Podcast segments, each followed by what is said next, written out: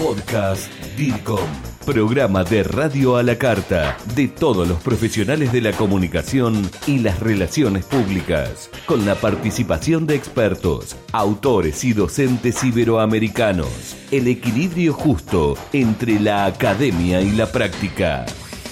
Bienvenidos al podcast DIRCOM con Juan José Larrea.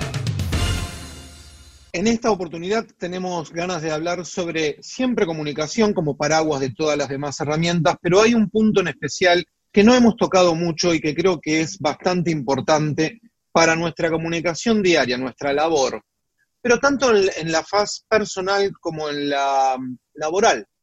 Y se trata de la comunicación no verbal, todo aquello que decimos sin usar nuestra boca, sin palabras, ¿Es más importante? ¿Es menos importante? ¿Es igual?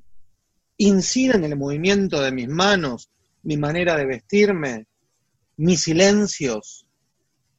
Y para eso, como siempre, tengo a una colega, en este caso yo estoy aquí en la ciudad de Buenos Aires, pero mi colega, a quien te voy a presentar ya en unos segundos, está en Ecuador, que ahora le vamos a preguntar si está en Quito. Se trata, y aquí la pongo en pantalla, de María Eugenia Mauge, para los amigos, María Eugenia Molina. Ella es, además de consultora, licenciada en comunicación social, tiene un magíster en comunicación organizacional y, sabe de este tema. Por eso es que quiero conversar con ella. Mauge, ¿cómo estás? Bienvenida. Hola Juanjo, un gusto. ¿Qué tal? ¿Cómo estás? El gusto es mío, Mauge, y gracias por darnos estos momentos aquí para conversar en el podcast DIRCOM. Y me escuchaste en la introducción. Digo, ¿es importante solo lo que digo en la comunicación verbal o es importante también la comunicación no verbal? Pero antes, si querés, definime en pocas palabras, por las dudas, qué es la comunicación no verbal para pasar luego a otras preguntas que tengo muy pendiente. La comunicación no verbal, para expresarlo en pocas palabras, es la acción de transmitir mensajes sin que medien las palabras.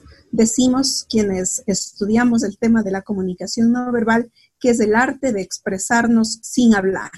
Básicamente, ¿por qué? Porque con, eh, con cada una de las expresiones de nuestro cuerpo siempre estamos comunicando. Por eso decimos que todo comunica. La manera como nos eh, eh, sentamos, cómo caminamos, cómo nos arreglamos, cómo nos vestimos, la manera como nos peinamos, los colores que usamos, los movimientos que hacemos eh, mientras estamos hablando, todo lo que gesticulamos, todo nos está indicando algo, todo está comunicando. De hecho, em, del 100% de la comunicación, el 70% de los mensajes que emitimos son mensajes no verbales. Por eso la ah, importancia tan grande que tiene la comunicación no verbal. Así es. Grupo DIRCOM, gestión del conocimiento latinoamericano en comunicación y por expertos latinos. Y tan solo el 30% de, de nuestro mensaje eh, eh, tiene que ver con los mensajes verbales. Cuando decimos mensajes verbales, también está dentro de, aquello la escritura, ¿no? La escritura se lo toma como, eh, como un lenguaje verbal, pero ah, solamente el 30%. o sea que lo que escribimos también, cuando estoy chateando, cuando estoy escribiendo un correo electrónico, ya creo que muy pocos escriben una carta a papel por el correo tradicional, todo eso también cuenta en la comunicación verbal. y la no verbal, todo lo que estabas diciendo.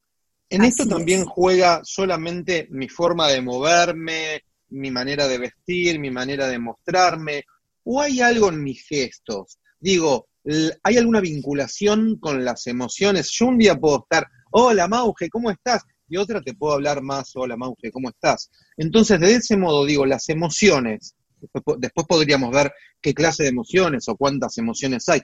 ¿Hay una vinculación con la comunicación no verbal? Claro que sí. Nosotros tenemos, eh, básicamente existen tres aristas muy grandes dentro de la comunicación no verbal. Tenemos a la comunicación paralingüística. La comunicación paralingüística es, eh, tiene que ver con todos los detalles no verbales de nuestra voz. Es decir, mientras nosotros estamos ejerciendo el acto del habla, hay algunos otros elementos que no tienen que ver con el discurso que estamos dando, pero que son igual o más importantes que el mismo mensaje que estamos verbalizando. Por ejemplo, tenemos el tono. El tono de voz que empleamos al decir algo nos indica claramente la emoción que estamos teniendo. Por ejemplo, los tonos agudos se asocian con la alegría y el entusiasmo, pero al mismo tiempo pueden ser considerados como poco serios o infantiles. Eh, mientras que los tonos graves son eh, tonos que nos demuestran o que nos hacen entender que la persona que está hablando con nosotros es una persona que tiene credibilidad, que tiene madurez y que nos genera confianza.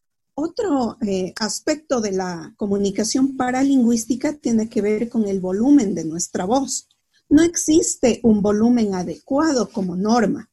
Es eh, eh, conveniente indicarles a todos quienes nos están viendo que el tema de la comunicación no verbal siempre tiene que ser visto en su contexto. ¿Por qué? Porque una cultura no necesariamente es igual a otra. Por ejemplo, en nuestra misma Latinoamérica o hablando de mi país, de Ecuador, hay eh, ciertas eh, ciudades o ciertos habitantes de ciudades, sobre todo quienes viven en la costa, que utilizan un volumen de, voz mucho más alto que lo utilizamos quienes vivimos en la sierra, en la cordillera. Yo, por ejemplo, eh, soy de Quito, yo vivo en Quito, y acá el tono de voz que utilizamos es un tono de voz un poco más suave que, por ejemplo, quienes habitan en Guayaquil. Sin embargo, a pesar de que no haya un volumen adecuado como norma, este viene dado mucho en la situación en la que nos encontremos. Un tono de voz bajo puede indicar cercanía, es decir, si yo hablo con una persona que es eh, eh, un familiar mío, una persona que, a la que le tengo bastante confianza, generalmente utilizaré un tono de voz un poco más bajo. Sin embargo, esto también puede ser eh, cuando no es con alguien cercano y le sigo hablando en un tono bajo, puede dar la idea de una inseguridad que tenga yo. Tal vez porque no tengo bien preparado el discurso que voy a utilizar o porque tal vez tengo algún tipo de nervios. Quienes hemos sido docentes o quienes somos docentes, vemos mucho esto eh, con nuestros estudiantes, por ejemplo. Cuando le hacemos una pregunta y el estudiante no está eh, muy claro en la respuesta que nos va a, proporcionar, generalmente baja el volumen de su voz, con lo cual eh, nos está indicando que tal vez está nervioso, que tal vez no sabe exactamente la respuesta que debe eh, darnos a la pregunta que como docentes le hemos formulado. Te hago una, una consulta, porque e incluso te digo más, Mauge, mientras estás hablando, yo no sé si ponerme así, si cruzarme de brazos, así, ahora me siento observado, digo, ¿qué le estaré comunicando a Mauge? ¿No? ¿Estará bien, estará mal? Me tendría que haber puesto corbata, ¿no? Pero quiero decir, a uno lo, lo condiciona un poquito, pero porque recién me crucé de brazos, después lo bajé, digo, estará bien, me pongo así. Pero lo cierto es que, claro, cuando yo te preguntaba con respecto también a la, a la vinculación con las emociones, y me llamó un poco la atención esto que me decías, los de Quito hablan un poco más alto o más bajo, me decías, y lo de las montañas un poquito más alto. Bueno, tendrá que ver con el entorno, no sé, vos quizás me lo podés decir un poco más, pero dentro de las emociones y la, porque después también te quiero preguntar, tengo muchas preguntas, ¿no? Pero eh, dentro de las emociones, y después te quiero preguntar cómo me desenvuelvo en el trabajo, qué sugerencias me haces para el todos los días, tal vez dentro de casa, en el ámbito laboral también.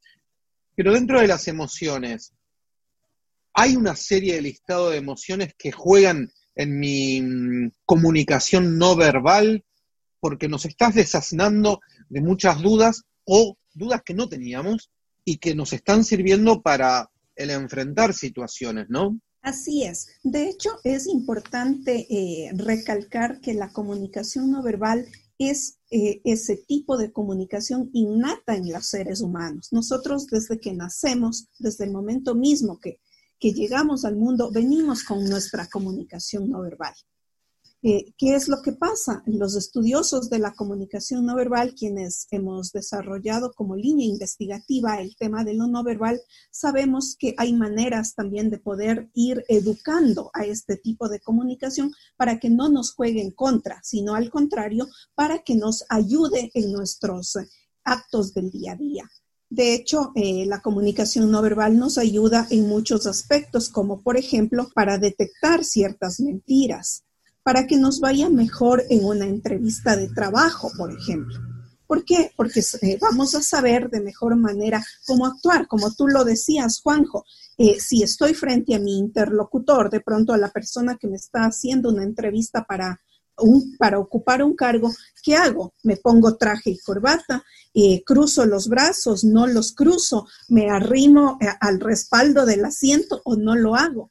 ¿Cómo hago que mis manos vayan jugando en el momento en que yo estoy eh, dando mi discurso? O de pronto tomo una pluma y empiezo a jugar en, sacarle o no la tapa. ¿Eso es correcto o no es correcto? Todo, para todos estos elementos y muchos más nos ayuda el tema de la comunicación no verbal. También mucho eh, para quienes hacen atención al público. ¿Cómo yo complemento el discurso que estoy dando con los temas de comunicación no verbal, con toda la comunicación no verbal, cómo me visto, qué colores utilizo. Y yendo a tu pregunta, que las emociones tienen mucho que ver en el tema de cómo vamos expresando o cómo vamos manifestando nuestra comunicación no verbal. Básicamente las emociones son respuestas que tenemos a ciertos estímulos. Los seres humanos manejamos seis emociones básicas, que son la alegría, la tristeza, la ira, el miedo, la sorpresa y el asco. Entonces estas emociones están entrelazadas, como te digo, con la manera como nosotros nos desenvolvemos y nos desarrollamos frente a, a, la comunicación, sobre todo cómo ejercemos nuestra comunicación no verbal. De ahí que te decía que es muy importante, por ejemplo, que quienes hacen servicio, que quienes hacen atención al público puedan entender y puedan saber de qué manera trabajar su comunicación no verbal para que no les juegue en contra. Es conveniente decir que la comunicación no verbal, ¿qué hace la comunicación no verbal frente a la comunicación verbal? La comunicación no verbal nos ayuda a complementar, ratificar o contradecir lo que estamos diciendo verbalmente. Por ejemplo, si yo soy una persona que hago atención al cliente en un banco, se acerca la persona a preguntarme algo, a que yo le direccione tal vez algún departamento del banco o cómo puede hacer un trámite. Y si yo con mi comunicación verbal le saludo y le digo buenos días, bienvenido, ¿en qué le puedo ayudar? Pero sigo con mi vista en el teclado, no hago contacto visual con la persona, más allá de que yo con mi discurso verbal le esté dando la bienvenida, mi comunicación no verbal está contradiciendo aquello, porque no le estoy acompañando eso con los gestos que expresan mi cuerpo. Si le digo bienvenido, pero ni siquiera le veo, ni siquiera le dirijo la mirada, ni siquiera eh, le expreso una sonrisa, pues ahí hay un cortocircuito entre los dos tipos de comunicación y eso hay que tener mucho cuidado. A veces me pasa que, no solo a mí, creo que a, la gente en general, ves a alguien, ya sea que viene a la distancia o que de repente tenés al lado tuyo, y en menos de tres segundos, digamos, en dos segundos, te cayó mal o te cayó bien. Esto tiene que ver con la comunicación no verbal. Eh, a veces uno les llama, aquí en otros países tal vez, química. No sé, tener onda, no tener onda, hay una cuestión de química, pero digo, ¿te lo habrán preguntado? Les recuerdo a los colegas que nos están viendo en este momento, Mauge es investigadora también y además está haciendo el doctorado donde me doctoré yo en la República Argentina, en la prestigiosa y alta casa de estudios la Universidad Nacional de La Plata. ¿Te pasó alguna vez, Mauge, esto y te hayan preguntado o lo viviste? Digo, no me cae bien. Y hace dos segundos que lo vi. Antes de contestar la pregunta, sí, con Juanjo tenemos un lazo muy grande que nos une haber estudiado el doctorado en la insigne Universidad Nacional de La Plata, a la, a la que tanto él como yo le tenemos un cariño inmenso. Eh, los dos años que yo estuve viviendo en Argentina, concretamente en La Plata, para poder hacer la parte presencial de mi doctorado, fue una experiencia interesante, una experiencia magnífica de la gente de Argentina en general y de La, de la Plata en particular. Y yo solo tengo los mejores recuerdos porque eh, a pesar de que soy ecuatoriana y estuve a 6.000 kilómetros de mi patria, quienes, todos los argentinos con quienes yo me topé, la gente de La Plata, la gente de la UNLP, lo único que hizo es tratarme de la mejor manera y hacerme sentir como que Argentina también fuera mi patria. De esto que tú me manifiestas respecto del tema de, de, los dos segundos para saber si una persona me cae bien o me cae mal, más allá de que no me haya hecho nada, de que no me haya dicho ni dicho ni hecho nada eh, negativo o positivo, tal vez es verdad. Y tiene que ver mucho con la comunicación no verbal. Cómo esa persona se me presentó ante mis ojos. Simplemente la vi y las emociones que yo manejo hicieron que me caiga o que no me caiga bien en dos segundos. Este es un tema que va absolutamente desde lo emocional más que desde lo racional. Lo racional no interviene en ese momento, es puramente emoción, es puramente algo que tiene que ver con lo no verbal, con la comunicación no verbal con la que esta persona se me presentó. Por supuesto, luego en los siguientes minutos ya vendrá lo racional, empezaré a conocerla, empezaré a tratarla y tal vez esa imagen que yo tuve en un inicio puede cambiar o puede radicalizarse, pero sí es efectivamente cierto el tema de los dos segundos para que a mí me caiga bien o me caiga mal una persona. No dejes de comunicarte con nosotros. Envía tus mensajes a info arroba Estamos en contacto. Y ahora con el tema de la pandemia, además tenemos el barbijo o mascarilla, como le decimos acá en Ecuador, el barbijo naturalmente nos tapa la, mayor parte de nuestra, de nuestra cara y sobre todo ya no tenemos la posibilidad de mostrar o no una sonrisa. Es difícil. Tenemos, estamos bastante tapados. Estamos bastante tapados con barbijo, con gorro, como dices tú, posiblemente con bufanda además. Sin embargo, hay un detalle muy importante. Seguimos teniendo la posibilidad de la mirada. La mirada dice mucho de hecho, hace unos días en una capacitación que yo daba sobre comunicación no verbal, una persona del, público me preguntó, ¿es verdad que los ojos ríen con uno? Y es totalmente cierto. Nosotros tenemos alrededor de los ojos unos músculos que se llaman los músculos orbiculares, que son aquellos que nos permiten que en el momento que estemos riendo eh, se nos hagan unas ciertas arruguitas, alrededor de los ojos. Esos son, eh, esas arruguitas eh, nos permiten hacerla gracias a estos músculos orbiculares, como digo, y esos músculos están indicando esta acción de, de, tener estas arruguitas alrededor de los ojos, nos están indicando que efectivamente estamos riendo, que efectivamente estamos teniendo una emoción de alegría que la podemos transmitir a nuestros interlocutores, a las personas que se cruzan con nosotros, a pesar de tener barbijo. Esta comunicación que estás comentando, la de los movimientos, los pequeños músculos, etcétera, ¿podría definirse algo así como la, comunicación kinésica? Porque antes nombraste la paralingüística y nombraste otra, eh, de aldar alto, bajo, protésica debe ser, pero ahora nombraste la kinésica, ¿verdad? Sí, todos los eh, detalles que he hablado anteriormente tenían que ver con la paralingüística. La comunicación kinésica, en cambio, eh, lo constituyen todos los gestos y las posturas corporales que nosotros utilizamos generalmente para enfatizar o apuntalar lo que estamos diciendo verbalmente. Por un lado, nuestra, nuestra mirada nos eh, comunica algo. Generalmente nuestra mirada comunica. Y por eso decimos que más allá de los tiempos de pandemia que por los que estamos pasando, que cuando nosotros reímos o sonreímos de verdad, no solamente sonreímos con la boca, sino que sonreímos con nuestro hígado. Y el hígado determina o, el hígado se muestra visualmente para nuestro interlocutor con esta situación que decíamos de los ojos. Cuando nosotros hacemos las arruguitas en los ojos, quiere decir que tenemos una sonrisa sincera, una sonrisa franca. Sonreímos no solamente con la boca, como te digo, también con el hígado y eso se demuestra a través de nuestra sonrisa, si cabe el término, con nuestra mirada. Sonreímos con la mirada.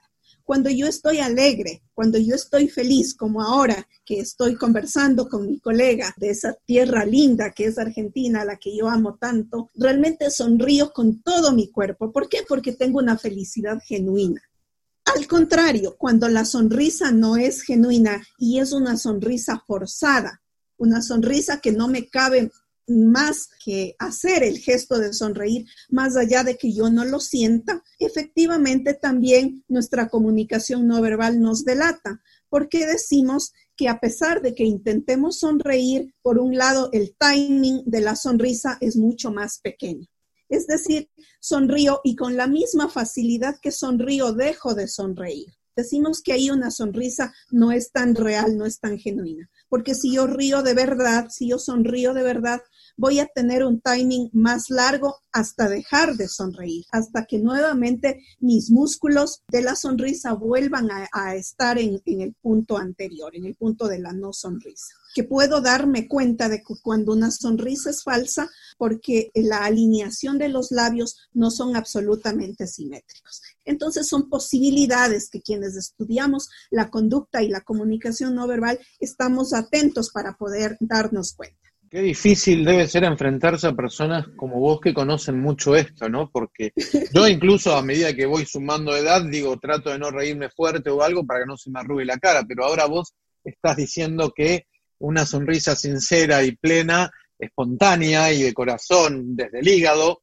como comentaste, tiene que tener esas arruguitas. Pero mm, para terminar, Mauge, danos algunas sugerencias a la hora de cuando un colega tenga que enfrentar una entrevista, ya sea laboral, con un cliente, no importa, pero enfrentar una situación. Sí, hay algunas eh, posibilidades que tenemos para que nuestra comunicación no verbal fluya mejor. En primer lugar, mostrarnos como somos. No intentar que nuestro discurso vaya por un lado y lo que nosotros somos por otro lado. Si nosotros somos, por ejemplo, unas personas serias, nos tenemos que mostrar así.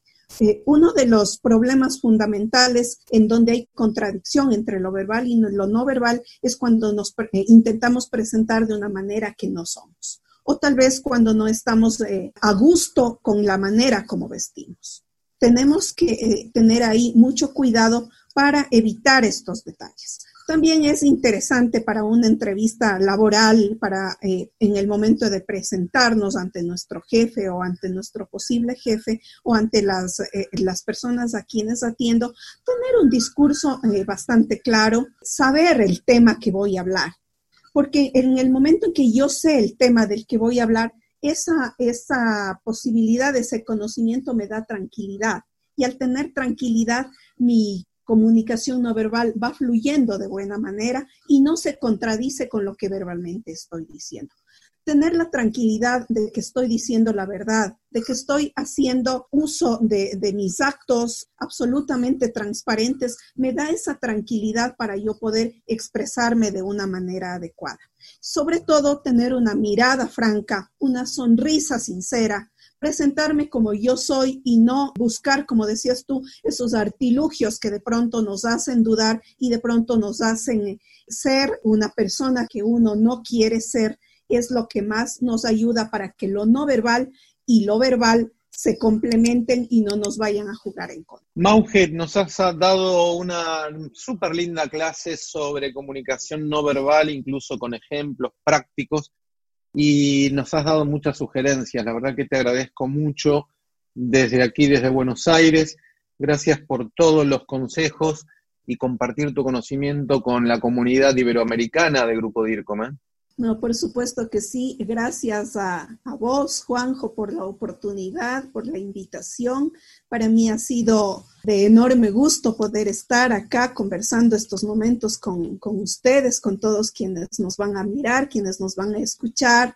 Yo estoy acá a la orden, feliz de poder comunicarme con ustedes, de poder haberles contado un poquito respecto de la comunicación no verbal. No sé si saludarte así, con una mano, cómo quedaría bien, pero sí lo que te quiero mandar es un muy fuerte abrazo, DIRCOM, decirte muchas gracias y le cuento a los colegas que Mauge también conoce de comunicación de riesgo, que para otra oportunidad vamos a estar hablando con ella sobre ese tema.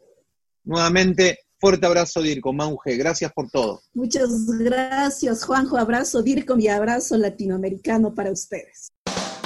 Esto fue el podcast DIRCOM, pasión por la comunicación y la gestión. Grupo DIRCOM. Hablamos de comunicación en español. Hasta la próxima.